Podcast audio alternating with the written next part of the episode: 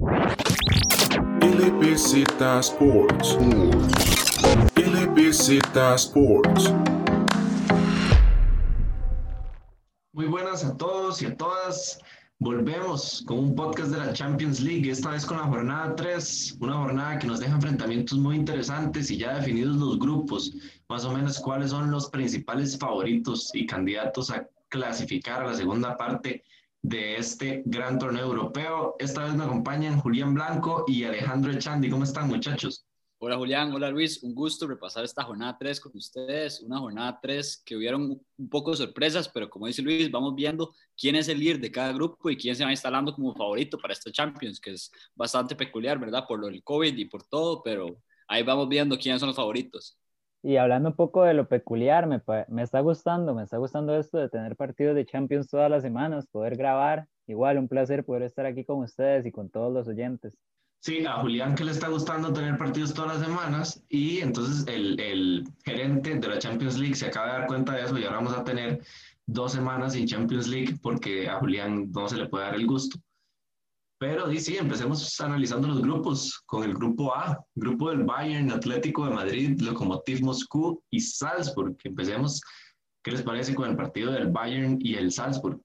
Un partido, Luis, bastante electrizante, ocho goles en este partido. El equipo bávaro del Bayern Múnich, el campeón defensor de la Champions, visitaba al equipo de Austria, ¿verdad? Este Salzburg que es bastante electrizante y lo que tiene es que anota mucho. Es un equipo que recibe mucho gol, pero anota mucho. Un equipo donde, acordémonos del famoso Haaland, que estaba el año pasado y antepasado en esta Champions. Es un equipo que tiene bastantes armas en la ofensiva y eso se demostró en este partido. Se pusieron en ventaja 1-0, le pegaron al equipo bávaro, respondió Lewandowski, no gol volvieron a, a, poner el empate y ya después el Bayern los aplanó en, la última, en los últimos minutos del partido. Un equipo que, como ya hemos dicho, un equipo de cantera, bueno, que se encarga de formar jugadores. Haaland, el jugador favorito de Luis, también Minamino. Me parece que es un equipo de ataque. Y al igual que el Bayern, es un partido totalmente ofensivo. Y ofensivo en el sentido de que de que las defensas no lo hicieron, ninguna de las dos. Claramente al Salzburg pues, le hacen seis goles, o sea, cuesta defender una actuación defensiva así. Y por otro lado al Bayern le terminan haciendo dos, pero sigue teniendo los mismos problemas de que cuando le toca defender muy arriba, después lo agarran muy adelante y le cuesta mucho correr para atrás. Entonces, me parece que es un partido muy atractivo, muy bonito. El Bayern al final, los últimos 15 minutos, la pisonadora. Pero, ¿qué va? O sea, esa defensa del Bayern todavía deja dudas. El equipo sigue ganando, sigue aplastando, pero esa defensa sí es el punto débil y no creo que Flick esté contento con eso. Yo estuve 79 minutos, muchachos, planeando qué decirle a Julián en el podcast, porque la verdad es que se vayan durante 79 minutos no fue ni de cerca ese equipo aplanador que se lleva todas las victorias, pero ya luego como que, bueno, siempre mantuvo el, el control del partido, pero ya luego de, del minuto 79 creo que se cayó el Salzburg, es donde aprovechan Lewandowski, Lucas Hernández, Leroy Sané y demás, y ahí es donde se lleva la victoria. Creo que es simplemente cumple el Bayern porque no podemos decir que jugó bien, o sea, golea, sí, pero golea porque se cae moralmente el Salzburg ya terminando el partido. Eh, porque en, en, los primeros 79 minutos el partido fue muy atractivo, fue un partido muy vistoso para aquellos que nos gustan los goles y la creatividad. Pasemos al segundo partido, ¿qué les parece? El Lokomotiv recibía en casa al Atlético de Madrid. Un partido donde se encontraba el Atlético Madrid, un Atlético Madrid que ha cambiado completamente su estilo de juego, lo hablábamos, un equipo que quiere atacar más, que busca más la ofensiva de la mano de su estrella, de su jugador más caro de la historia, en Joao Félix. Creo que se está colocando como un equipo ofensivo que puede generar ideas y puede generar jugadas importantes, pero defensivamente no se ve tan fuerte como todos los años del Atlético. Eso es lo que eso es lo, eso es lo preocupante de este Atlético. No se ve fuerte defensivamente, pero sí ofensivamente. Entonces creo que ese balance lo tienen que mejorar. Un partido que se va a 1-1, pero el Atlético atacó y jugó un gran partido. Joao Félix es de los mejores partidos que le he visto con este equipo colchonero. Y en realidad es, es un Atlético que a mí como colchonero me gusta mucho. Creo que es el Atlético del Cholo que más me ha gustado ver hasta ahora. Y es cierto, le, está fallando en defensa, por ahí Savic está jugando muy bien, pero los laterales, Felipe, han estado un poco mal en esa faceta. Hay que ver Jiménez, que apenas está llegando, pero en realidad este Atlético me gusta mucho. Hay un punto importante y, lo estábamos hablando antes de, de, empezar a grabar, y es saber qué va, qué va a hacer el Cholo ya en los partidos importantes, porque ahorita perder contra el Bayern 4-0, por ejemplo, eh, pues sí, es un golpe duro, pero no es nada definitivo en la temporada, entonces ya tal vez en unos octavos, en unos cuartos de Champions, ahí vamos a ver si el Cholo vuelve a jugar como viene jugando, ¿verdad? Un equipo que aprovecha todo, se tira más para atrás, va a seguir, este, va a seguir siendo ese Atlético tan bonito de ver. Ahora, para hablar del partido y para darle paso a Luis, eh, y lo voy a decir en una sola frase, me parece que el Locomotiv le aplicó la del Cholo al Cholo. Sí, creo que Julián la cota muy bien. O sea, el Locomotiv, si bien es cierto, ya tiene dos partidos consecutivos de que nos muestra una faceta distinta a lo que normalmente podemos observar. El Locomotiv cumple más de lo que pensábamos y eso es bueno. Pero sí, para contar un poco lo que decía Julián antes, o sea, el Atlético no tiene sus laterales en forma, pero lo que yo quiero comentar es que, bueno, son laterales muy distintos a los que tenía antes, me parece, y va mucho con el estilo de juego nuevo que tiene, que tiene el Cholo. Son laterales muy ofensivos. A mí Trippier nunca me ha parecido un lateral que defienda bien. Y bueno, Renan Lodi, por el otro lado, creo que defiende un poquito mejor, pero igual es de incursionar mucho el ataque. Y el medio campo también, o sea, es un medio campo muy ofensivo, jugadores muy creativos, muy ofensivos, que no es común ver en un equipo del Cholo. Y entonces yo siento que no es que la defensa esté fallando, es que estamos acostumbrados a un Atlético de Madrid donde lo único que funcionaba era su defensa y ahora está funcionando su ataque. Entonces, bueno, tal vez nos da una, perspectiva distinta a lo que estamos acostumbrados a percibir. Pero para mí es un Atlético que lo viene haciendo muy bien. De hecho, es este el mejor partido que le he visto al Atlético en hace mucho tiempo. No me acuerdo desde cuándo, pero fue muy vistoso el partido. Y bueno, Locomotiv, como decía Julián, lo sabe resolver muy bien. Eh, le cuesta mucho al Atlético entrar y Suárez no tiene un buen día. Yo creo que por ahí va, va el, centro de que el Atlético de Madrid no note, igual eh, Trippier. Pero, pero sí, o sea, creo que es un Atlético que si logra contundencia puede llegar a ser letal y está jugando muy bien. Llorente y Joao Félix, los quiero en mi equipo ya. Y bueno, repasemos la tabla de posiciones. El Bayern, que es líder, paso perfecto. Diferencia de goles de más nueve nueve puntos. El Atlético, segundo lugar, con cuatro puntos.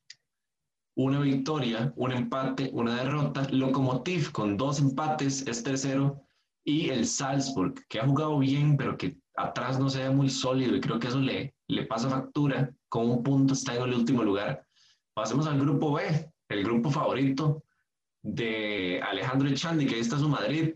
Empecemos por ahí. El Inter viaja a Madrid y se enfrenta al Real Madrid en una victoria donde yo personalmente me atrevo a empezar. Es un partido tan malo que se refleja con goles, entonces no parece tan malo. Pero a mí me parece que es un partido malísimo, donde nadie domina, donde nadie tiene control, donde nadie sabe ni qué está haciendo. Es más, domina más el Inter en casa del Madrid, un poquito más, porque no tiene claridad. Pero ahí esos tres goles opacan y tal vez le dan esperanza a algún madridista que está muy mal si piensa que este Madrid va a repuntar solo porque le gana el Inter. Estoy de acuerdo, me duele, pero estoy de acuerdo. Es un partido donde el Madrid no tiene las ideas claras y el Inter tampoco. El Inter sí fue superior, pero el Inter no tiene la cancha que tiene el Madrid, ¿verdad? Recordemos que el Madrid ha ganado 13 Champions, o sea, es el máximo ganador de Europa y sale el colmillo en estos últimos minutos con un gol de sus juveniles, de Rodrigo, un gol a los, en los últimos cinco minutos del partido que le da el empate al Madrid y lo colocan ahí para pelear por su grupo y lo, y lo meten otra vez en la Champions cuando ya todo el mundo estaba celebrando que estábamos en Europa League. Entonces creo que es un golpe de más de inercia y, de fuerza y de líderes que hace el Madrid porque con fútbol no lo tuvo. Es muy diferente al partido del, del Borussia, donde el Madrid sí propone, tiene una idea clara por unos minutos, pero después se desborona. En este no tuvo en ningún momento una idea clara y la idea clara comienza un poco nada más cuando entra Luka Modric. Luka Modric entra y comienza a tener tiempo los partidos. Y ahí se ve un Madrid un poco más claro, pero ni siquiera. O sea, el Inter fue superior y fue un, un Madrid que lo sacó puro coraje este partido. Y bueno, Alejandro habló de su Madrid, voy yo a hablar un poco de mi Inter. Creo que es bastante claro, ¿verdad? Que con Lukaku hubiera sido otro partido. Y el problema es que en realidad Lautaro juega muy buen partido. Participó en los dos goles, estuvo moviendo bastante, apareció. Al principio estuvo más flojo, sí, por ahí Luis me está haciendo una seña. Al principio estuvo más flojo, pero ya después, la verdad, en el segundo tiempo me parece que Lautaro cumplió bastante, sobre todo teniendo en cuenta que estaba con Perisic, que, pues bueno, jamás es el delantero que es Lukaku.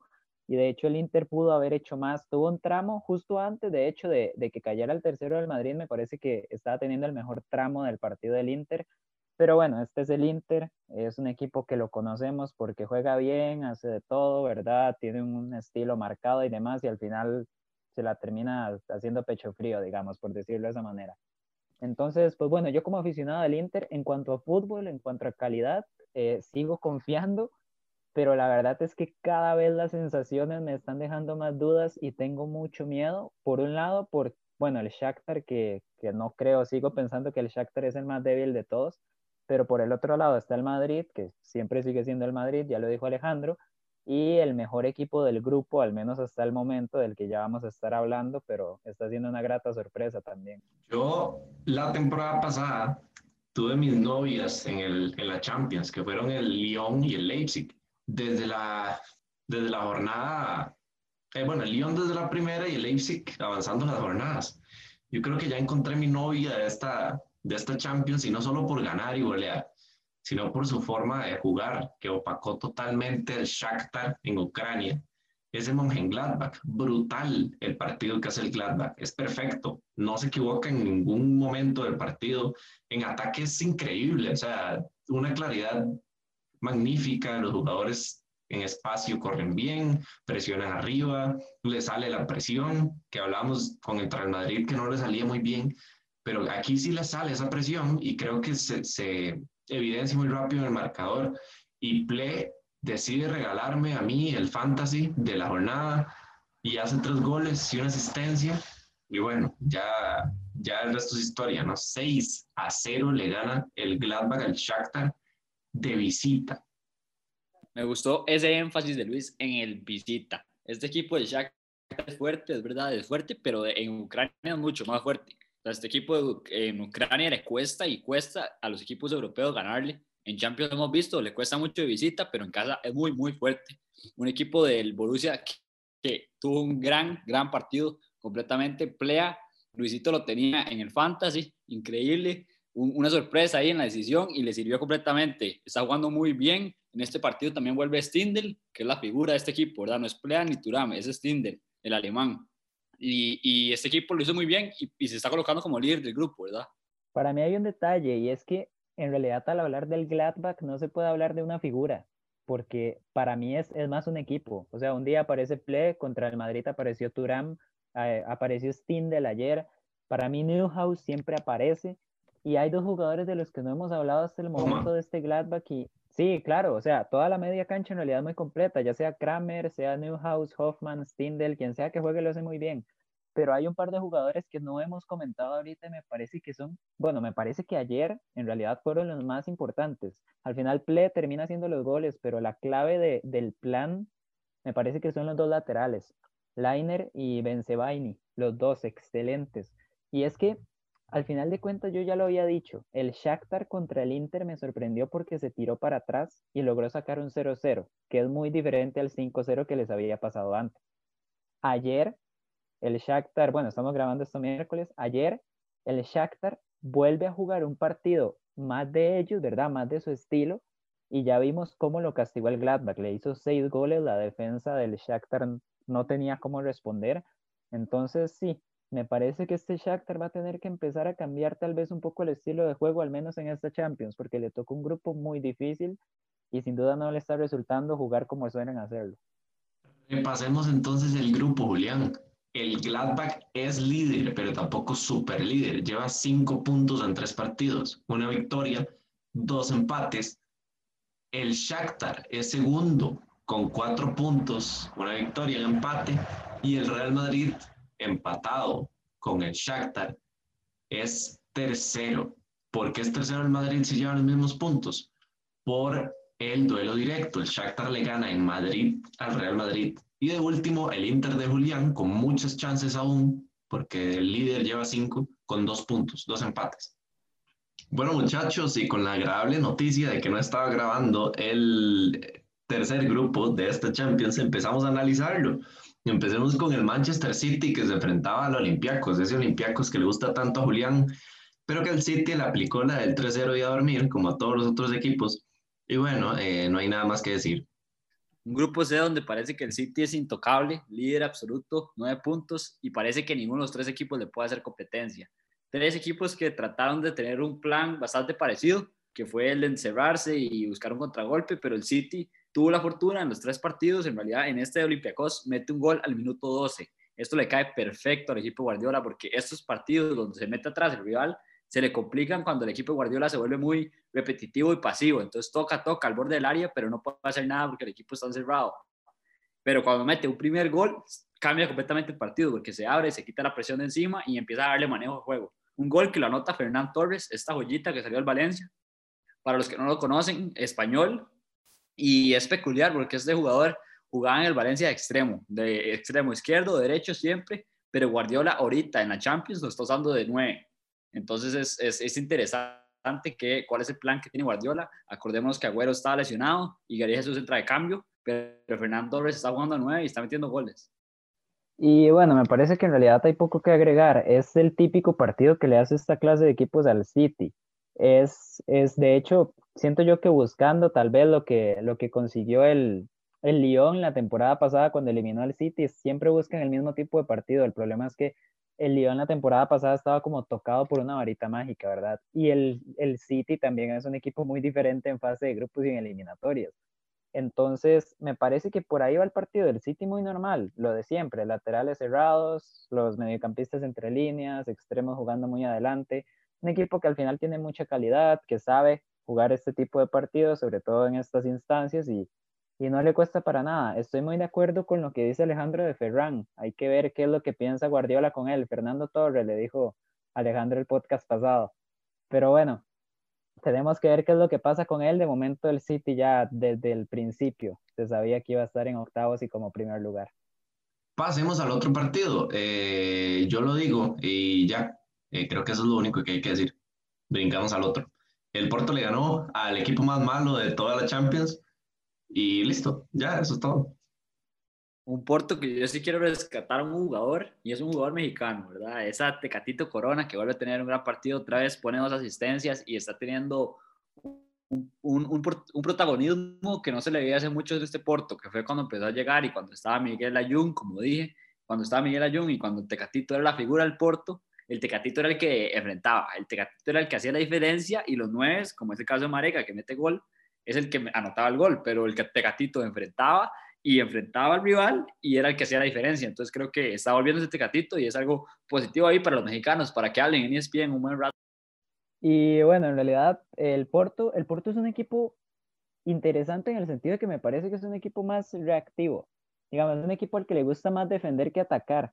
El punto es que defiende tan bien que siempre termina encontrando una que otra chance y digamos que con eso gana el partido. De hecho, eh, viendo las estadísticas del Porto tampoco es que tenga muchas llegadas, simplemente que las pocas que tiene las hace valer. Entonces, por ahí es bastante interesante. Por el otro lado, em, ya Luis dijo que el Marsella puede que sea el peor equipo que ha visto en, en muchos años, de siempre, en la Champions.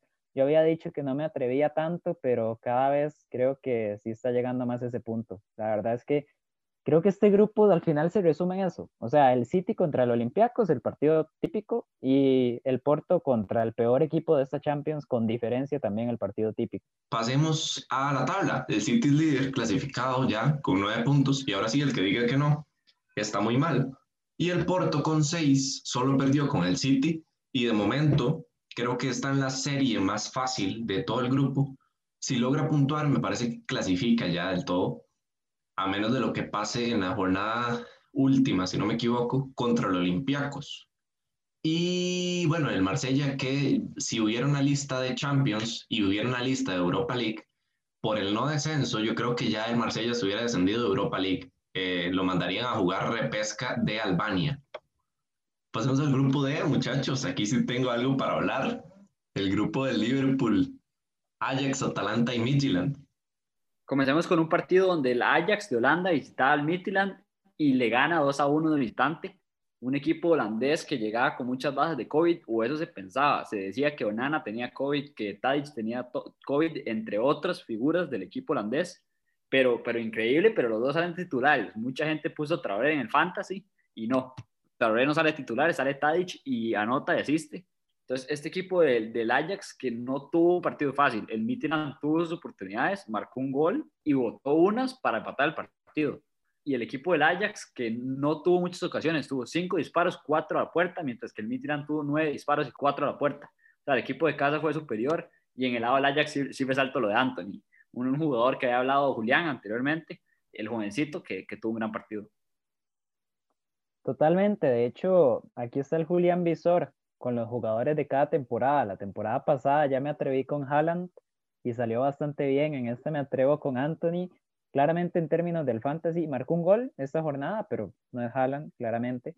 Pero como futbolista, la verdad me gusta mucho. Es otro tipo de jugador, juega como extremo, se relaciona muy bien, es muy bueno con balón, buena técnica, buen desborde.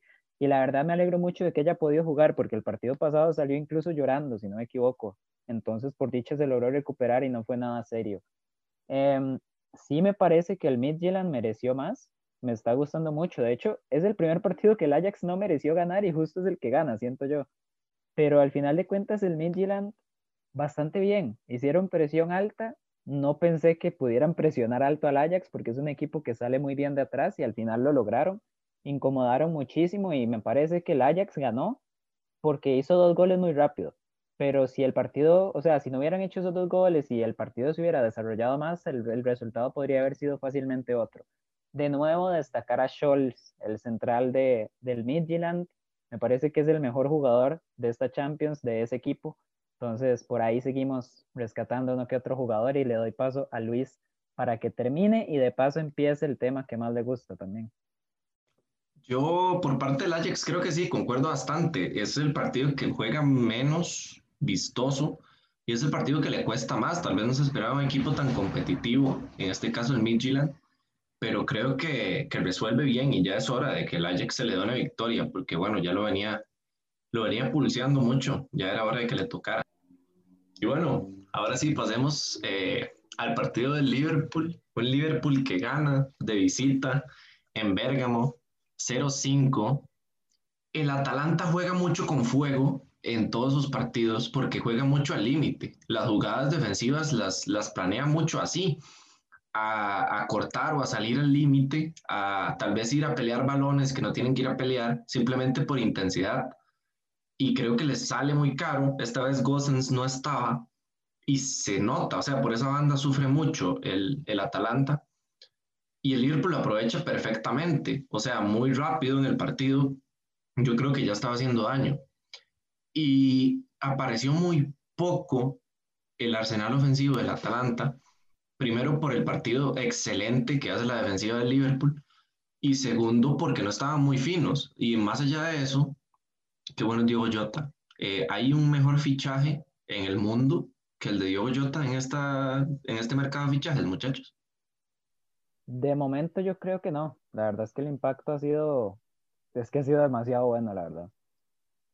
Klopp dijo muy bien, creo, lo, ejemplifica muy bien.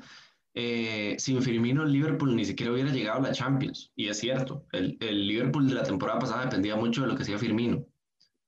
Pero ahora encuentra, qué sé yo, por partido diferente, mostrar algo tal vez más acorde a lo que ofrezcan los equipos. Este Atalanta es un equipo que con explosividad al ataque se le puede hacer mucho daño porque es muy débil defensivamente.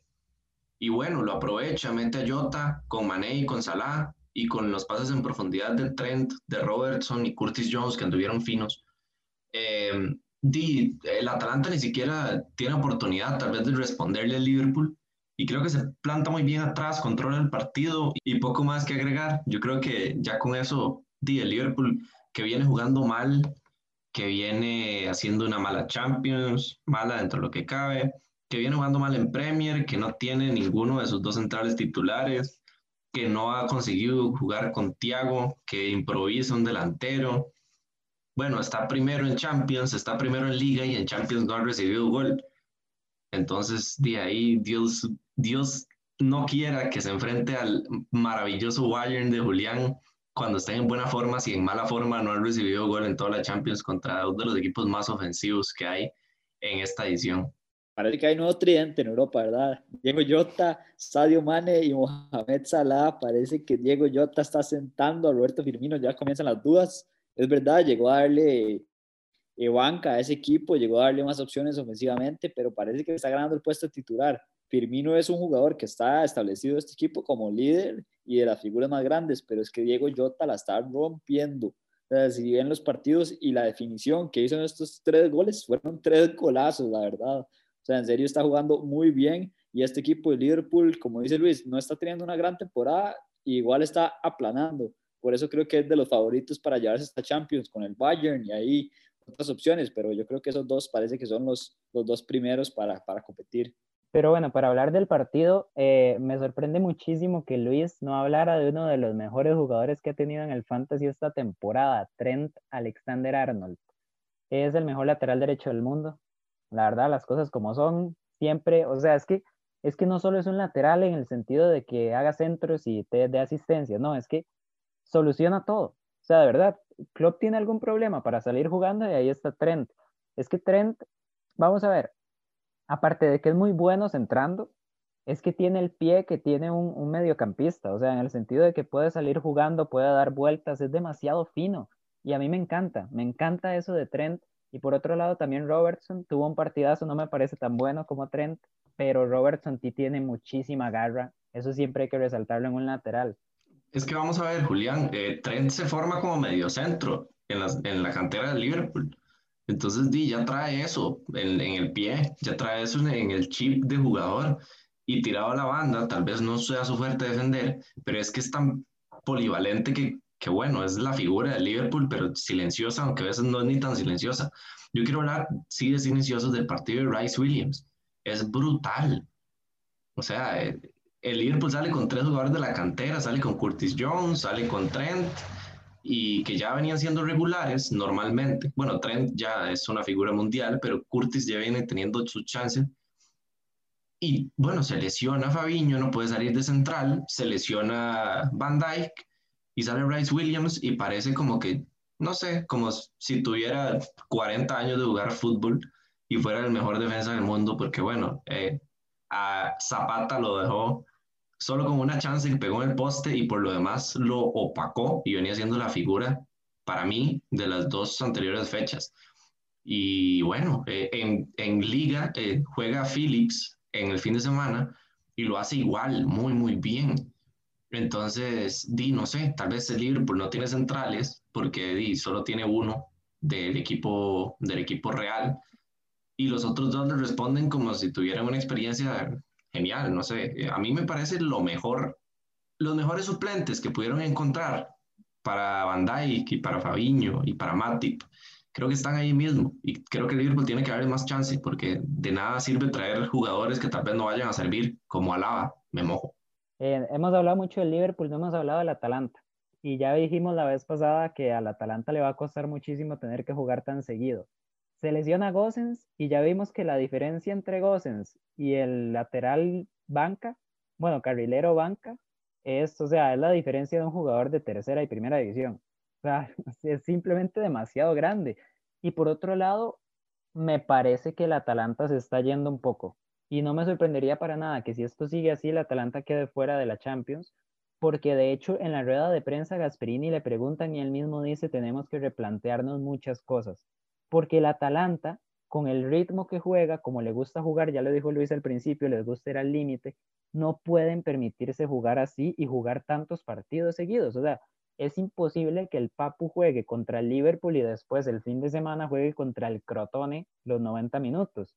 ¿Entienden? Entonces, por ese lado el Liverpool, pues hizo lo que tiene que hacer, está siendo el mejor equipo de la Champions con bastantes posibilidades, eh, al menos en comparación a los rivales que está enfrentando, pero la Atalanta, la verdad yo creo que se está cayendo un poco, lástima, pero no, no veo cómo este proyecto del Atalanta pueda sobrevivir a este ritmo. Yo eh, no quiero sonar hater, porque la verdad es que no, a mí el Atalanta me encanta, pero yo creo que esa Champions del año pasado y ese montón de goles hicieron que subiéramos mucho al Atalanta, pero para mí no es aquel equipazo que va a darle pelea a cualquier equipo del mundo. Eh, o sea, se le tildó mucho para arriba. Yo creo que, que el Atalanta sí es un gran equipo, sí tiene una muy buena ofensiva, es letal, pero sigue siendo ese equipo que tiene chances de clasificar y que tampoco tiene chances de ganar la Champions. O sea, de momentos para mí está cumpliendo. Es cierto, no es esperada una victoria, una victoria o un partido así tan abultado para el Liverpool, pero siento que, o sea, es algo con lo que se tiene que lidiar y hay equipos que le ha pasado similar, o sea, Leicester cuando jugó Champions le pasó lo mismo eh, por, el, por el agotamiento, el cansancio, no tenía variantes y terminó pagándolo caro. Pero creo que sí, o sea, el Atalanta está cumpliendo con lo que yo me espero del Atalanta, más allá de esta victoria del Liverpool. Eh, yo me espero un equipo que compita en el grupo y que más allá llegue una o dos rondas por ahí, pero tampoco tanto. Entonces siento que lo que sí estamos confundiendo por acá es que, o sea, tiene razón Julián, que no va a aguantar, pero tampoco es que eh, yo me sorprenda mucho por los resultados que consiga, porque digamos que el Atalanta no es un equipo como que yo llegué a decir que pueda pelear la Champions. Pasemos ya a repasar el grupo. Líder el Liverpool con tres victorias, nueve puntos, ocho goles a favor, cero goles en contra. Ajax segundo lugar con cuatro puntos. Atalanta con cuatro puntos también en el tercer lugar y Midtjylland último con cero, que como decíamos la vez pasada, parecía la cenicienta del grupo.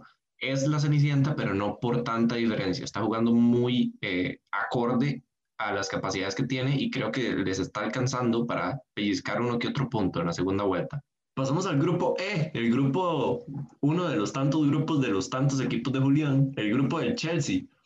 Chelsea, Sevilla, Krasnodar y Ren. El Chelsea el día miércoles se enfrentaba al Ren en casa y curiosamente vuelve a dejar el marco en cero. Yo quiero declaraciones de Julián qué está pasando ahí atrás. No le tenía nada de fe a Thiago Silva y está siendo un referente atrás. No sé, Mendy llega a ser la diferencia más marcada, yo creo que un equipo en toda la temporada, además de Diego Jota. Para mí, Chelsea está encontrando a Werner, a Sijic, a Havertz y además de eso está encontrando su mejor versión defensiva, Julián. Vamos a ver, no sé en cuántos años, pero de verdad tenía muchísimo de no poder decir que la defensa del Chelsea es mejor que el ataque que tiene. Y obviamente no estoy hablando de figuras, porque por jugadores, claramente Havertz, Werner, Ziyech, Mason Mount y demás son mejores jugadores que los defensas que hay. El punto es que yo en este momento confío más en la defensa del Chelsea que en el ataque del Chelsea. Y aquí es donde viene la sorpresa. Luis viene diciendo cuántos partidos empata el Chelsea, cuántos partidos empata el Chelsea. Y el punto es que el Chelsea empata mucho justo porque le está costando y le está costando arriba, ah, vamos a ver, individualmente siempre va a marcar diferencias. CH es un jugadorazo, ya marcó diferencias en el partido anterior, Werner marcó diferencias en este partido y siempre va a seguir marcando goles. El problema es que a Lampard todavía le viene costando mucho juntarlos a todos, o sea, que todos puedan jugar como uno solo, que puedan hacer un mismo sistema. En cambio, la defensa es que está funcionando bienísimo. O sea, de verdad, cinco partidos seguidos que el Chelsea no recibe un gol. Y por aquí Luis está rajando del Liverpool, pero me parece que la verdad que la defensa del Chelsea no reciba goles es, es que sorprendente. Entonces, la verdad estoy muy, muy sorprendido. La verdad estoy muy, muy contento con lo que estoy viendo. Siempre desde el principio dije que confío en Lampard. Ya acomodó la defensa. Bueno, esperemos que, que de verdad ya haya acomodado la defensa y que esto se pueda mantener y poco a poco va a ir acomodando el ataque porque tiene demasiada calidad, son jugadores muy nuevos y, con el tiempo se van a ir adaptando, pero de momento el Chelsea pues está superando el grupo de la manera perfecta y me parece muy muy bueno y estoy muy contento. Pasemos ahora al siguiente partido, partido del Sevilla, que a priori pintaba fácil contra el Krasnodar, pero se le complica más de la cuenta, empieza perdiendo 2-0 y ahí es donde aparece la figura de Iván Rakitic, que lo puse en el fantasy, ahí, para los que no confiaban en mí, y me respondió. Y también aparece Nesiri y le resuelve un partido de Sevilla que con uno menos, con, sin su capitán, sin Jesús Navas, se antojaba muy complicado para la segunda parte y logran resolver. Por ahí leí una estadística de Mr. Chip, pero no me acuerdo bien cuál era. Creo que es el, el primer equipo que remonta una ventaja de dos goles cuando tiene un jugador menos en el primer tiempo. Creo que es así en la historia de la Champions. Y muy bien, o sea, Sevilla responde y se ve fuerte en defensa en el segundo tiempo, pero en el primer tiempo tal vez eh, por eso se, se veía molesto Lopetegui, porque no estaba cumpliendo muy bien su equipo. En City que contra el Bayern tuvo como cuatro, o sea, este jugador ofensivo que, que tiene sus oportunidades por su velocidad y por su versatilidad. En este partido todas las que tuvo las metió, bastante efectivo, y este Sevilla que de la mano de Ocampos y de Rakitic, como dice Luis, un Rakitic que en el Barça estaba perdido, ya estaba, ya estaba muerto prácticamente. Aquí en el Sevilla le dan las opciones, parece el referente y pone ese centro que, que termina en palo y después se decide y mete el gol. Entonces es un equipo donde reacciona bien, lo saca también, yo creo que parecido al Madrid, a puro coraje, pero este más a fútbol. O sea, el Sevilla supo cómo manejar el partido y se, se mantuvo ordenado atrás. Eso me pareció muy importante. El Sevilla nunca perdió el, el orden y supo sustituir ese hueco que había dejado Jesús Navas y la diferencia eh, de hombres, ¿verdad? Con 10 hombres le da la vuelta al marcador. Yo tengo aquí un, un detalle que me parece muy significativo en lo que es este grupo. Los dos países, o sea, las dos ligas que más me están desilusionando y que me parece peor nivel están dejando, son la francesa y la rusa. La rusa menos que la francesa incluso, pero me parece que son las dos peores ligas que estamos teniendo en esta Champions, sobre todo porque cada una tiene tres representantes. Y justo en este grupo tenemos un equipo ruso y tenemos un equipo francés. Entonces, Krasnodar saca una ventaja de 2 a 0 y le remontan un 3 a 2 con 10 jugadores, ya eso ustedes lo dijeron. El punto es que, y aquí me atrevo, para mí el Krasnodar nunca mereció ir ganando el partido. Simplemente es que por primera vez desde que Lopetegui dirige a este Sevilla, la defensa le falló. ¿Por qué digo que le falló? Vamos a ver. Luis tiene a Rakitic y la pegó con el Fantasy. Yo tengo a Koundé y tengo a Diego Carlos. O sea, en teoría, yo iba mejor parado. Y la verdad es que salí terrible. Porque Koundé saca una amarilla, falla en el primer gol y por si fuera poco, Lopetegui lo saca al minuto 30 solo porque está jugando terrible. Y es la primera vez que yo veo que Koundé juega mal. Entonces, a lo que me refiero, el Sevilla mereció ganar y al final ganó. Por ahí Lucas Ocampos, que siempre aparece y otra vez hecho un partidazo. Pero por otro lado, es que di, si yo tuviera que apostarle a un equipo para que pierda una ventaja de dos goles en esta Champions, yo le apostaría al Krasnodar. Entonces, siento que este grupo, que al final está haciendo lo que pensábamos, pero todavía más al extremo, porque es un grupo que solo son Sevilla y Chelsea, pero elevado a la potencia qué duro que suena, pero es cierto, o sea, tal vez el Krasnodar, o sea, tal vez no se evidencie tanto sabiendo que el Sevilla apenas le cuesta ganarle al, al Krasnodar en casa, pero es que si uno ve el partido se da cuenta de que sí es cierto, o sea, realmente el Krasnodar no compuso absolutamente nada. Pasemos a repasar el grupo. Chelsea, líder. Julián, bien el Chelsea. Siete puntos, dos victorias, un empate. Igual el Sevilla, dos victorias, un empate. Krasnodar y Ren con un empate cada uno y entre ellos. Fatal. Pasemos al grupo F. Dortmund, Lazio, Brujas y Zenit. Empecemos por el partido del Zenit y Lazio. El Zenit para mí hace un muy, muy buen partido otra vez y otra vez no consigue el resultado que necesita. Para mí el partido del Zenit es muy correcto, o sea, sabe cuándo manejar el partido, sus figuras las aprovecha muy bien, por ahí eh, saben mucho jugar al balón aéreo, al balón dividido, y Tsiuba tiene un partidazo, creo que, que, es el máximo referente de este equipo y, lo, lo, hace muy bien. El gol es rarísimo, yo nunca había visto una doble pared aérea en el área, es brutal, es increíble, es una doble pared aérea en el área y termina con volea en el área pequeña, es increíble. Pero, o sea, siento que yo antes de la Champions apostaba por el Zenit para dar pelea, no para clasificar. Y siento que, o sea, está dando la pelea, pero los resultados no le han sido justos. Igual el Lazio, obviamente súper diezmado, sin inmóviles, sin Luis Alberto, sin Lucas Leiva, investigado por, por COVID en, Italia también, rarísimo un equipo del Zenit que se pone arriba con un gol que dice Luis, un gol bastante bonito de Ero King, de volea, como dice Luis, y un Zenit que sí siento que le cuesta, o sea, le cuesta producir, y un Zenit que me sorprende porque le cuesta defender. Es un Zenit donde no se ve bien parado ofensivamente, o sea, no me encanta cómo defiende, y un, un, un Lazio que no tenía mucho, que fue con poco, este partido tuvo oportunidades. Un partido donde los dos, cualquiera de los dos pudo llevarse el partido.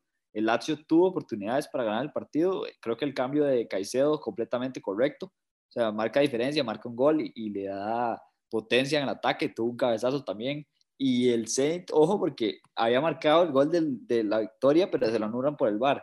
Entonces, el Zenit también tuvo oportunidades. Es un partido bastante abierto donde ninguno de los dos me encantó, ninguno de los dos eh, propuso mucho, pero le doy el mérito a la Lazio porque no tenía ninguno de, sus estrellas. Y bueno, Luis dijo que el peor grupo de la Champions para él es el del City, y supongo que es por la diferencia que hay entre el City y los demás. Yo desde el principio digo que este me parece el peor grupo y es que de verdad cada partido de este grupo a mí me da flojera, la verdad. O sea, no me dan ganas de ver ningún partido del grupo, ni siquiera los del Borussia. Lo de los falsos positivos en la Lazio es, es muy llamativo porque la mayoría de sus jugadores sí pueden jugar en la liga, pero no pueden jugar en Champions. Y siento que es un tema que tal vez no se trata tanto justo por ser la Lazio.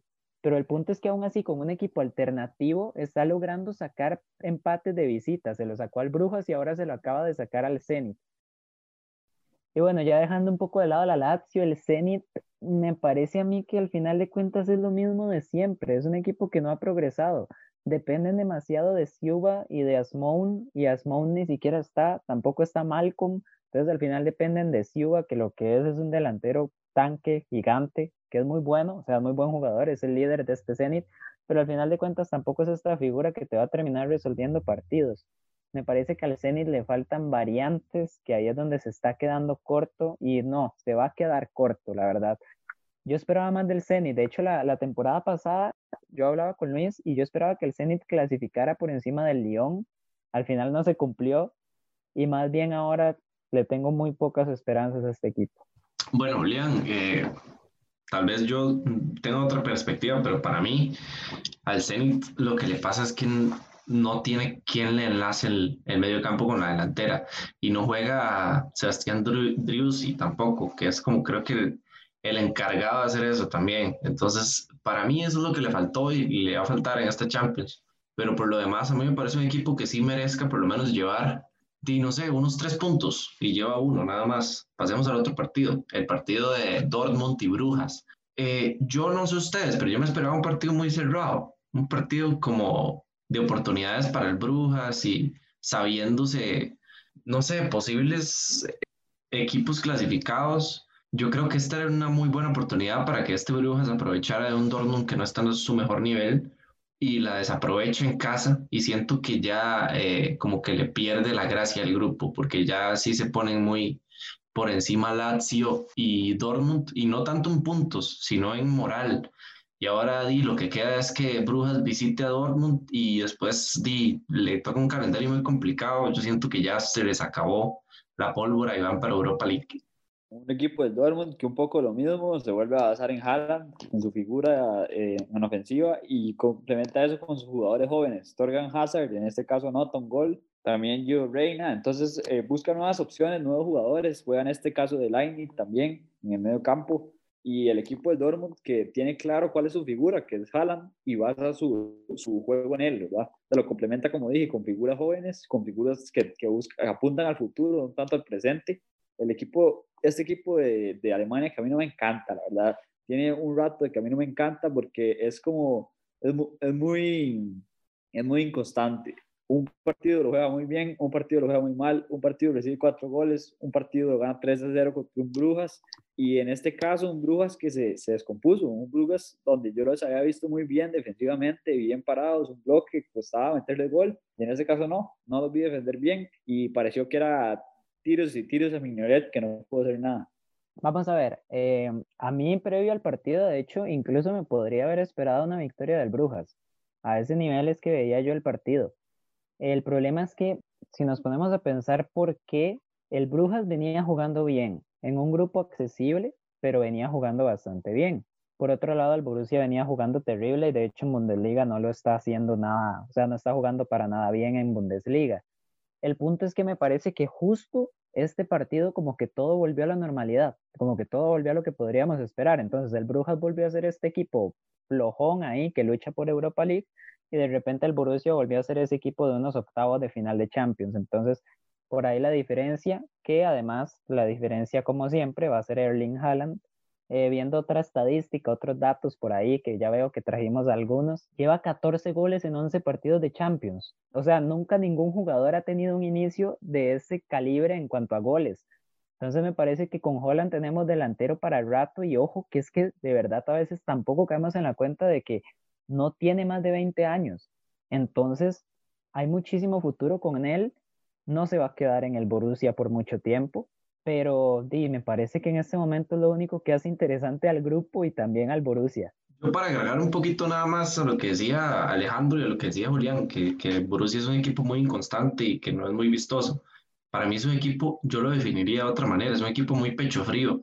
Cuando tiene que aparecer no lo hace y cuando tiene que ganar partidos importantes o fáciles se les congela el pecho y, no lo hacen. Igual por eso no me gusta mucho ver la Bundesliga. Me encanta la, el dinamismo de los equipos que no son ni el Bayern ni el Dortmund, pero por lo demás di, no me gusta mucho porque es ver al, al Bayern y al Dortmund pelear todos los partidos y cuando se enfrenta entre ellos el Bayern empuja seis facilísimo y ya eh, se acabó la Bundesliga. Y así pasa en Champions League cuando clasifica el, el Dortmund. Por eso me esperaba un Brujas un poco más al ataque hoy, pero sí es cierto que me sorprende el Dortmund y ojalá, o sea, no lo digo tirándole, ojalá se reponga y ojalá sea un equipo que encuentre su mejor forma y nos regale espectáculos. Pasemos al otro grupo, al grupo G. Ah, bueno, no, repasemos la tabla y no la repasamos. Dortmund es líder con dos victorias, Lazio le sigue con dos empates y una victoria, con cinco puntos, Brujas con cuatro y Zenit con uno. Grupo G, ahora sí, Barcelona, Juventus, Dinamo Kiev y Ferencváros. Quiero empezar por el partido del Barça. ¿Cómo le cuesta a este Barça este partido? Es increíble. No hablemos de lo bien que juega el Kiev, porque juega muy bien. Siento que encuentra en un momento donde el Barça no tiene la posesión muchas chances y en el segundo tiempo aprovecha también cuando el Barça quiere liquidar el partido para salir a la contra pero creo que si no es por Ter Stegen, este equipo gana el partido como 4 a 2 o 5 a 2, porque tuvo muchas, muchas chances y no las aprovechó. Y por parte del Barça es Ter Stegen, que tiene un partidazo, Ansu Fati, que tiene un partidazo, y poco más. Messi, a veces, cuando tenía la pelota justo en los pies, trataba de crear algo, pero cuando no tenía la pelota ni corría. De hecho, hay un video medio viral en Twitter donde hay una pelota que le pasa a la par y como que decide ni siquiera moverse. Se nota como que no quiere estar ahí, pero bueno, yo siento que, que por ahí pasa lo del Barça. Piqué anota y eso habla, habla muy mal de lo que, de la victoria del Barça, digamos, cómo resuelve que sí, Luis, Messi no quiere estar ahí, como dice Luis, parece que Messi no quiere estar ahí, pero es verdad, Messi ya lo dijo, no quiere estar ahí. Si bien Messi volvió al Barça porque no tenía opción, pero volvió y, ha marcado goles, goles de penal, prácticamente casi todos. Y un partido donde el Barça lo comienza de la manera perfecta, Messi consigue un penal, un, un penal bastante incrédulo de parte del Kiev, porque lo tocan cuando ya lo había perdido y le da la oportunidad de Messi marcarlo 1-0. Y en ese momento parecía que el Barça iba a clavar 5, 6 parecía que el Barça iba a tener una tarde fácil porque acordémonos que el Kiev había tenido los casos de COVID, entonces parecía que el Barça iba a ser un, un partido de trámite donde iba a marcar muchos goles y era la oportunidad de, decir el Barça está de vuelta, recuperarse de ese clásico contra el Madrid y acomodar un poco las fichas. Eh, los comentaristas empezaron a decir que ese es el partido donde el entrenador debería ir probando jugadores porque ya se creía que iba a ser un partido fácil, pero no. El Kiev empieza a proponer y el Kiev empieza a llegar al Barça facilísimo empieza a llegar a la puerta del Barça facilísimo y el que responde es Ter Stegen, porque es el único que responde. El, el, alemán venía de una lesión y creo que para mí sí es el mejor del mundo porque Ter Stegen está demostrando y lo que me gusta más de que Ter Stegen y me sorprende son los reflejos. O sea, puede hacer un cambio de mano, puede acomodarse la jugada, el tiro que le coloquen a muy poca distancia y responder y se agarra mucho este portero, el Barça, en este partido, porque el Kiev le llega y le llega fácil, y eso me sorprende y me preocupa este Barça. Por mi parte, estoy muy de acuerdo con lo último que dijo Alejandro. Me parece que el problema del Barcelona es que la defensa es terrible, o sea, es que es terrible, le llegan demasiado fácil. Y por ahí quiero llegar a un tema. Frenkie de Jong juega de defensa central para que entre Busquets. Tal vez esto le vaya a doler a algunos aficionados del Barça, pero me parece que es la realidad. Busquets ya no está para ser titular. O sea, Frenkie tiene que jugar en la media siempre y tiene que estar Pjanic, porque es que ellos dos son los que tienen más recorrido, son los que tienen más recorrido y por si fuera poco, Pjanic tiene muy buen pase largo, Frenkie es, o sea, Frenkie Entonces, me parece que por donde sea que se vea, simplemente Busquets está bien, que tiene nombre, que es de la Masía y todo, pero ya no siento que sea un jugador para el Barcelona y por ahí le está costando mucho. Por otra parte, el ataque sí, ahí va, va funcionando un poco mejor. Ansu ya está, ya está trenzado, ya está Pedri. Eh, lo de Messi es delicado, la verdad es delicado y me parece que en este momento Messi tiene muchos problemas, muchos problemas dentro y fuera de la cancha, diría yo, tal vez. Porque, ok, Messi nunca ha sido un jugador de defender, seamos sinceros, Messi nunca ha sido un jugador de defender. El problema es que tal vez dadas las circunstancias ahora se lo resalten un poco más. Tal vez como que ahora Messi trata como de quitarse a dos jugadores del Dinamo Kiev y tal vez no puede, le quitan la bola, ya Messi no es este jugador regateador que era antes. Por ahí siento que van a ser meses complicados en Barcelona, pero por otro lado siento que el proyecto, pues ahí va. Como digo, hay, buena confianza en Kuman. La defensa tiene que trabajarla, tiene que ya sentar a Busquets definitivamente, pero por ahí va el equipo. No convence, pero al menos sabemos que este grupo lo va a poder superar bien. Y bueno, Julián, pasemos día al otro partido, partido que enfrentaba al Ferencváros y la Juventus. La Juve creo que sale con, con una disposición a ir al ataque, pero más que eso, como de reafirmar que sí son este equipo que tiene que luchar, o sea, contra el Barça por el primer puesto, porque ya perdiendo en casa, como que se le complicaban las cosas y siento que eh, lo hace muy bien. Morata parece que para muchos Morata ni iba a ser titular hoy con el regreso de Cristiano, pero aparece y Dybala de cambio también. Y me gusta mucho lo que hace Cristiano porque no anota, pero asiste y hace un partido muy bueno, muy bonito. O sea, me gusta ver a Cristiano esta faceta de él jugando en equipo no siendo solo eh, aquel jugador egoísta del Real Madrid. Y creo que en eso se resume el partido de la Juve. Lastimosamente le cae un gol al final para opacar su buena tarde, pero creo que lo hace muy bien. Un Morata que viene enrachado, está teniendo un gran nivel con el, la Juve y parece que juega con la Juve, porque cuando estuvo en Atlético, cuando estuvo en Madrid, cuando estuvo en el Chelsea no jugaba nada y cuando llega la Juve marca goles, se siente cómodo, siente que es su equipo y es sorprendente porque pareciera que los otros equipos tenían más oportunidades, más chances de gol, pero con la Juve, la que tiene la concreta. Entonces, eh, Morata está teniendo gran nivel, se está teniendo bien con Cristiano y también marca Dybala. Un Dybala que, que tiene también una buena bracha de goles también. Ahí sigue Dybala y se está metiendo otra vez en esa conversación para hacer las figuras de la Juve. Un equipo de, de la Juve que este sí le dio un mejor partido, pero es preocupante porque se le ve un buen partido cuando vuelve Cristiano cuando no está Cristiano no se ven buenos partidos de la Juve y tiene Cristiano dependencia, lo que tuvo el Madrid en algún momento y, y después se le fue quitando. Vamos a ver, es este típico momento en el podcast en el que no estoy de acuerdo. No siento que la Juve haya tenido un buen partido, esa es la verdad, me parece que sigue teniendo los mismos problemas. Le cuesta mucho, tal vez como mantener la posesión, digamos, un equipo que juega por las bandas o juega para atrás, y eso es todo. O aparece Cristiano, como ya dijo Alejandro. Entonces no me parece que tenga un buen partido, más bien siento yo que al final el Ferencváros se lo regala. O sea, es que estamos de acuerdo, el Ferencváros ya desde el principio era un equipo pues que no llegaba con mucho nombre, ¿verdad? Pero al final de cuentas yo creo que termina, a diferencia del Midtjylland que está jugando muy bien, el Ferencváros no está mostrando absolutamente nada. Entonces por ahí, pues no sé, o sea, siento que sí, la Juve gana 4-1 y demás, pero la verdad es que es más por la diferencia de nivel y por el mal partido que juega el Ferencváros que en sí mérito de la Juventus haber marcado cuatro goles. La defensa, de nuevo, cuidado, cuidado con esa defensa de la Juve, le marcan un gol al puro final para terminar de joderme el fantasy de esta semana, pero, pero sí, o sea, la verdad es un partido no muy vistoso. Para los que no quieren ver a Cristiano, la verdad no es un partido nada vistoso, es un partido de trámite, pero, pero la Juve sigue teniendo problemas y me parece que ese es el, el caso pasemos la tabla entonces, aquí con la polémica que siempre le mete Julián al podcast, que nunca está de acuerdo con nada de lo que decimos nosotros, ya lo vamos a echar. Siempre sale con algo que no está de acuerdo, pero es mentira, Julián, alimentas el podcast porque le das puntos de vista distintos y lo único bueno eh, no es solo tener una, una, opinión, sino tener varias para contrastar lo que decimos y, y creo que eso es lo interesante. El Barça es líder con nueve puntos, eh, pero no convence. O sea, ha ganado todos los partidos, pero no convence. La Juve ha ganado dos y siento que convence menos, porque pierde con un Barça que no convence. Entonces, di, por lógica, lleva seis puntos. Tercero el Dinamo Kiev, que viene jugando no tan mal como el Ferencváros, que tiene un punto cada uno. Y siento que, que si eh, ese partido lo hubiera ganado el Kiev al Ferencváros, este partido contra el Barça hubiera cerrado de una manera distinta. Tal vez hubiéramos visto un equipo más problemático ahí en defensa. Pero bueno, pasamos al grupo H. Creo que eh, me esperaba un poquito más de este grupo en esta fecha. Manchester United enfrentaba a Istanbul Basaksehir y Leipzig recibía al Paris Saint-Germain.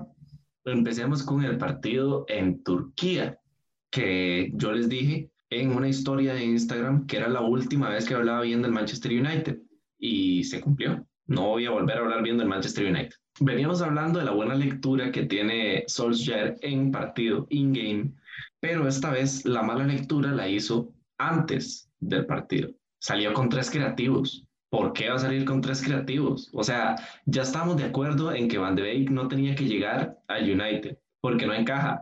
Pero es que algo que no se puede hacer es salir con tres creativos y con dos delanteros, un contención y una defensa que no convence porque pasa lo que pasa. O sea, sale con Mata y lo tira una banda, si ya no fuera suficientemente viejo como para, como para no correr una banda bien. Tiran a Van de Beek y a Fernández como enganches, tal vez como más suelto Fernández. Y adelante Marcial y, y Rashford. Bueno, Rashford tiene un mal partido. Y Marcial anota, pero tampoco siento como que haya jugado muy bien. Y la, o sea, la defensa del United todo lo contrario a lo que veníamos viendo de este equipo, digamos. Juega muy mal, es el United de la liga. Y bueno, el Basakshir aprovecha, ya Julián venía diciendo que le gusta cómo juega. Y creo que por ahí saca los puntos que le hacían falta para demostrar que realmente sí está jugando bien. Un United que nos muestra más de lo mismo. es un equipo que me recuerda mucho al Dortmund, de lo que dije, de la inconstancia. Es un equipo que gana bien, como contra el PSG, que ganó bien, y contra el Leipzig, que lo golea gana bien, pero después se cae contra un equipo de Estambul. O sea, es, es, es, muy inconstante y muestra muchas facetas diferentes. En este caso, concuerdo completamente con Luis, que se equivoca en el planteamiento del partido en la alineación. O sea, ¿cómo va a poner tres creativos? Creo que le respetó al Estambul, pensó que no le iba a producir nada este equipo de Turquía y pensó que, que golear el equipo del United, pero me, me, sorprende mucho porque no, no he encontrado esa posición que darle a Van.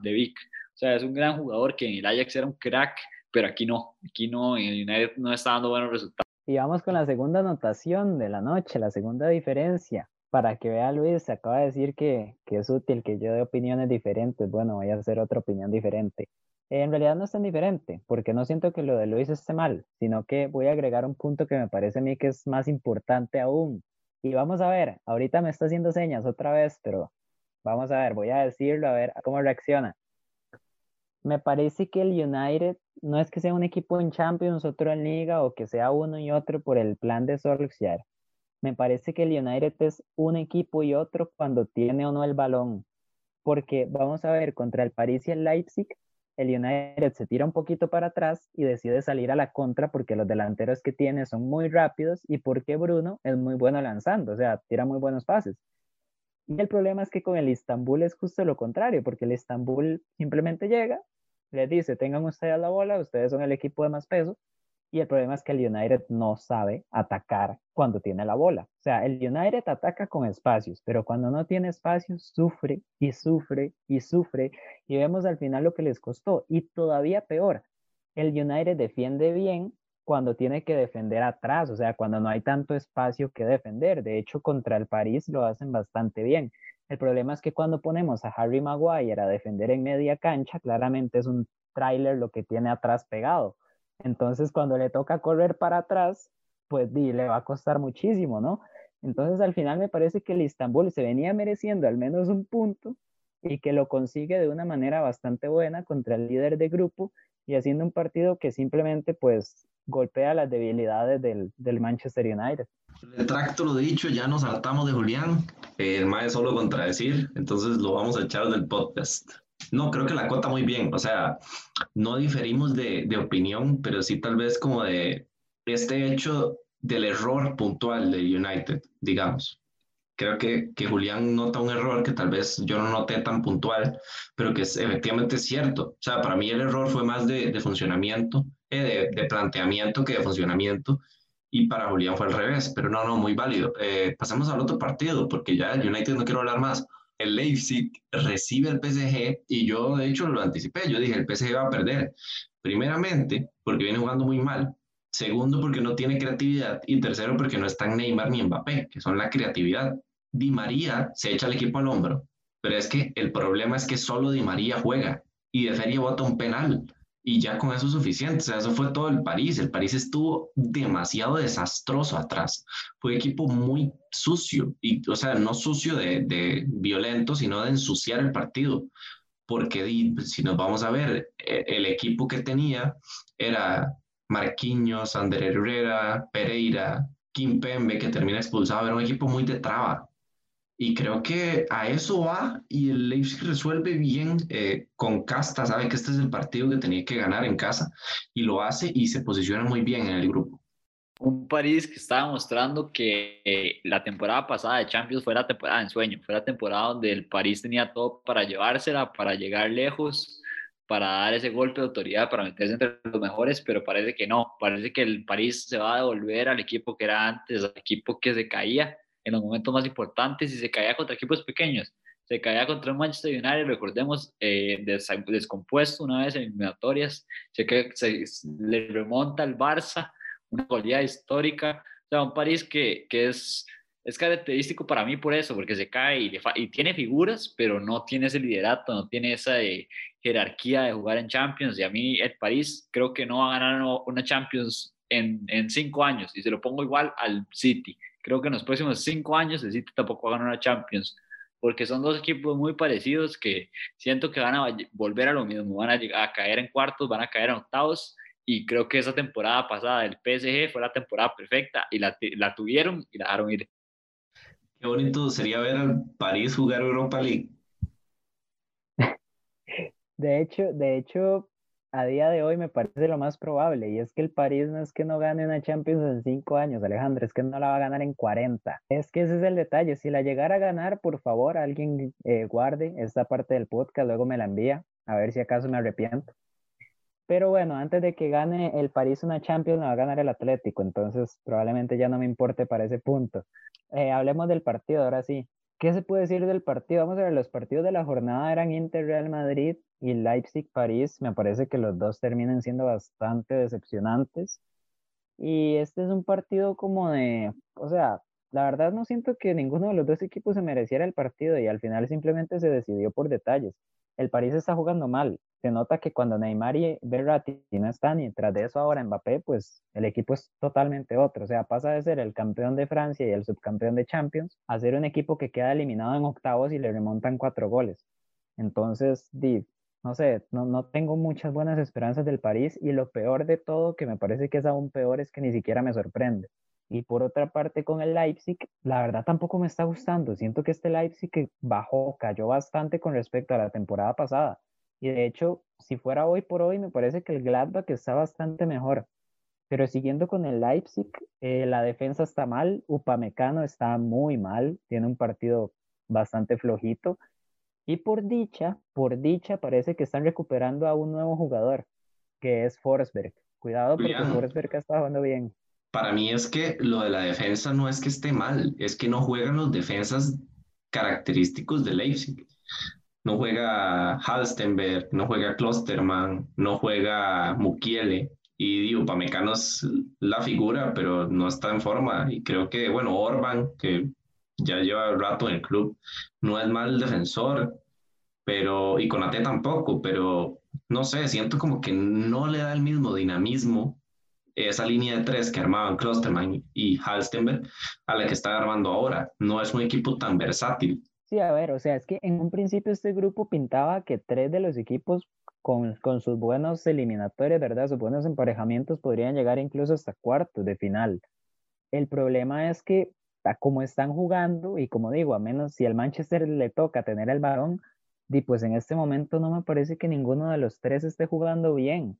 Entonces, por ahí el grupo tal vez sí me está decepcionando y sobre todo este partido me decepciona, pero ya lo dijo Luis, el resultado para el Leipzig es buenísimo, de hecho para el Istanbul también es muy buen resultado, así que, pues bueno, el grupo se queda así y, ya Luis va a repasar la tabla, me parece que como está ahorita es como se va a terminar quedando incluso. Manchester United es líder, con dos victorias y Leipzig con dos victorias también. Por gol diferencia y por resultado directo, Leipzig no es líder. Ya sabemos lo que pasó en Manchester. Paris Saint-Germain con tres puntos es tercero y cuarto con tres puntos el Istanbul Basaksehir. ¿Qué pasa? Que al París difíciles los partidos, o sea, le tocan, pero el partido más difícil que tiene ahora es visitar a, Manchester United. Entonces creo que espero la tabla se quede así, primero porque me gusta Leipzig y segundo porque no me gusta el París, pero siento que tiene una tabla accesible, tal vez como para, para clasificar, para lograr la clasificación. Y ahora Julián nos va a sorprender con su sección favorita, la cual hoy sí tengo decidido cómo responder. De hecho, les iba a decir hoy que empezaran ustedes, o sea, la sección es totalmente nueva, está bien que yo la presente porque es la primera vez que la vamos a hacer, pero les iba a decir que empiecen ustedes y la sección, adivinen aquí, no sé si se escuchó, pero bueno, el punto es que la sección es el jugador de la jornada, que yo tengo dos jugadores bastante claros, me parece que hubo dos bastante por encima del resto, así que voy a ver si ustedes los dicen y ahí me improviso un tercero pero bueno, empiecen ustedes. ¿Quién, ¿Quién fue el mejor de la jornada? Yo empiezo. Para mí son Ple y Jota. Y si Julián no dice esto, si dice, es que no concuerdo, ahí sí lo echamos del podcast. Em, para mí es Ple. Eh, es más determinante lo que fue Jota para el Liverpool. No por nada más que porque fue la figura del partido. Me parece que el Liverpool igual hubiera ganado si no hubiera tenido a Jota.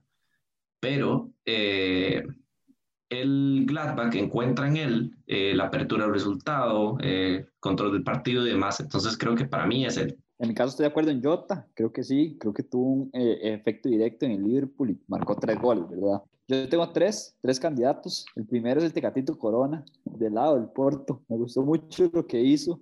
Grandes de dobles enfrentamientos, me gustó mucho. Creo que le dio profundidad al Porto y por eso lo pongo entre mis, mis candidatos. También a Ferran Torres, del lado del City, otra sorpresita ahí entre los mejores. Creo que, que está demostrando en el City que es un jugadorazo, el español, y, y me gusta mucho lo que haciendo. Y en, en, el tercer campo sí, sí acuerdo con Luis. Creo que Diego Jota está dando un efecto directo con el Liverpool y se está consagrando como ese, ese 9 de Haya y parece que ser, ser uno de los nueve más efectivos de Europa. Vamos a ver, Luis. El punto es que pues esta vez concuerdo. Mis dos jugadores eran Diogo Jota y Alassane Ple. Eh, ya ustedes lo mencionaron, los dos. De hecho, Alejandro por ahí, el, el Tecatito y, y Ferran, poco sorprendente, tal vez bueno, inesperado, diría yo. Vamos a ver, es que para mí Jota y Ple con diferencia, ¿no? Con diferencia, pero ya que Alejandro se atrevió a dar otros nombres, por ahí voy a decir que, que me gustó y conste, no es por ser colchonero, ¿verdad? Y tampoco al nivel del partido de Jota o Ple pero me gustó bastante Joao Félix, de nuevo. No anotó, lastimosamente, porque pegó un balón en el palo y demás, pero siento que está siendo el jugador que tiene que ser y, ya fue mi jugador de la jornada anterior, pero en esta, eh, por detrás de esos dos, ¿verdad? Que me parecieron pues simplemente perfectos, sí pongo tal vez a Joao Félix ahí con el Tecatito y con Ferran que ya mencionó Alejandro.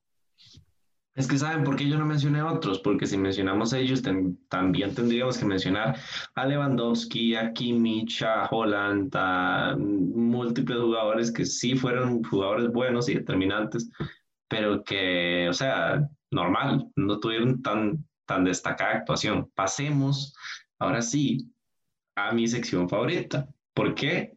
Yo quiero que Juliano presente. La sección favorita del señor Luis Zamora, voy a explicarle la situación a nuestros oyentes. La cuestión es que, bueno, ya como espero que sepan, nosotros empezamos con el Fantasy, hicimos una liga todos juntos el año pasado, eh, desde el principio, o sea, de la primera jornada. Y ahora vamos por la tercera jornada de la Champions siguiente, una temporada después. Es la primera vez que Luis va al primer lugar. Así que, por favor, espero que se sienta muy bien por él, que disfrute el momento que va a estar en primer lugar.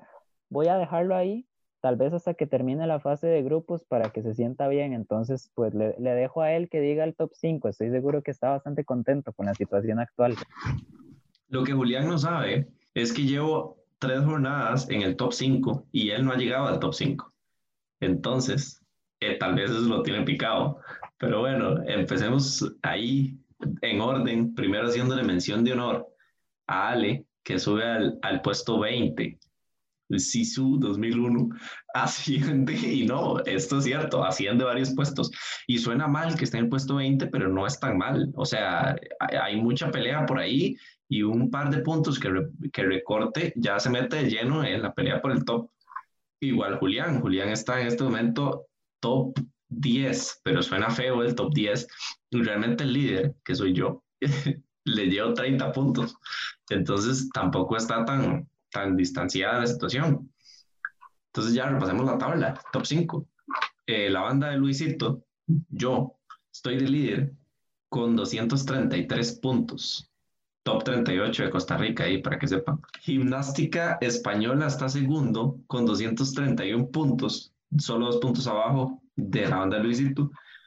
Rompecanillas está tercero. Y ojo con que el cuarto y el quinto vienen solo un punto abajo y otro punto abajo el quinto.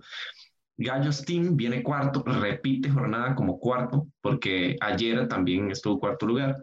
Y HyperF se mete al top 5, la, la, jornada pasada estuvo top 6, se mete al top 5 y bueno, deja, deja la tabla muy interesante porque después de eso vienen 214, 210, 206, 202, 201, 200, etcétera. O sea que la tabla viene muy, muy, muy pareja y está, o sea, está muy bonita. Métanle al fantasy porque realmente se está poniendo todo muy lindo. Y bueno, esperemos que Julián descienda esta vez porque ya es mucho el ego que lo tiene arriba. Yo creo que ya está tirando mucho por ser campeón un año de vacaciones que nos dimos Tito y yo pero ya este año yo creo que no, no lo va a lograr. Y bueno, para igualar un poco la, la semana pasada, que fui yo quien cerró el podcast, como yo cierro el podcast, también tengo la última palabra, ¿verdad? Entonces, pues bueno, ellos dicen que se dieron vacaciones porque no ganaron. Si yo pierdo, voy a decir que, que la verdad, la verdad me estoy esforzando por ganar, así que si pierdo de una vez le digo a Luis que, que si él gana, pues va a ser merecido y todo. Pero el punto es que no va a pasar. Ya el año pasado remonté más de 60 puntos y ahorita Luis me lleva 30 y le llevo un comodín de ventaja. Entonces por ahí, por ahí estamos tranquilos. Si gasto el comodín y Luis todavía me lleva bastantes puntos, ahí me preocupo y me voy a encargar de que la gente lo sepa por acá. Pero de momento todo tranquilo y esperemos que ustedes hayan pasado muy bien este tiempo con nosotros en el podcast. De nuevo, muchísimas gracias como siempre cuando terminamos para Luis Zamora, para Alejandro Echandi y muchísimas gracias a ustedes por escucharnos. Recuerden, tenemos Champions seguidito, entonces estén revisando nuestras redes sociales, Instagram, Twitter, Facebook, LBZ Sports. Subimos podcast sobre la NFL, de hecho este mismo día de hoy, el miércoles, y vamos a subir el lunes sobre el baloncesto nacional. Muchísimas gracias de nuevo y nos vemos hasta la próxima.